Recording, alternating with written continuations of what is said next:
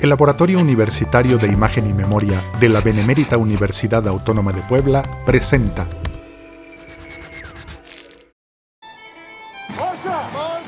Street people and the drag queens were the vanguard of the movement.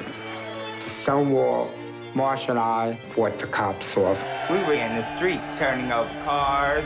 The movement started the next day.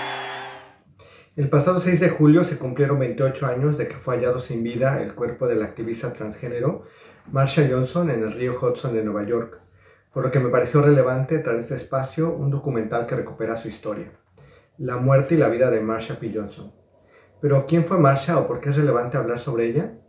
Bueno, pues fue nada menos que una de las mujeres transgénero que enfrentó a la policía en los conocidos disturbios de Stonewall de 1969 y a partir de los cuales inició lo que se llama como Movimiento de Liberación LGBT. El documental acompaña a Victoria Cruz, una eh, activista defensora eh, que trabaja en el proyecto antiviolencia de Nueva York y que además fue amiga de Marsha, quien decide reabrir el caso porque en su momento la policía dijo que había sido un suicidio, cosa que para su familia y para sus amigos y también para sus seguidores Resulta increíble e inverosímil porque Marsha no tenía tendencias suicidas y además porque se descubrió que en los días previos a su desaparición había sido acosada.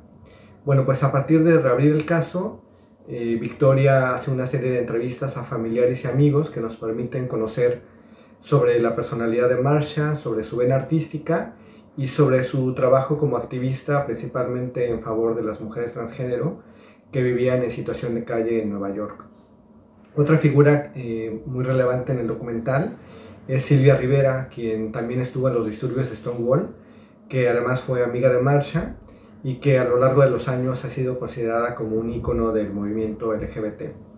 Pero lo que me parece más relevante del documental es que expone la exclusión que las mujeres transgénero han vivido e incluso viven al día de hoy dentro de la misma comunidad LGBT, a pesar de que fueron ellas las que iniciaron el movimiento en lo que hemos mencionado ya como los disturbios de Stonewall.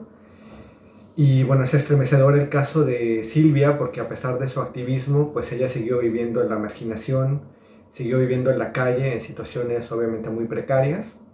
Y por supuesto el caso de Marsha, de quien toda punta fue asesinada. Pues les recomiendo La muerte y la vida de Marsha P. Johnson, lo pueden encontrar en Netflix y nos vemos en la próxima. Esta es una producción del Laboratorio Universitario de Imagen y Memoria de la Benemérita Universidad Autónoma de Puebla. Contáctanos al correo imagenymemoria.correo.boap.mx y encuéntranos en la página www.imagenymemoria.boap.mx.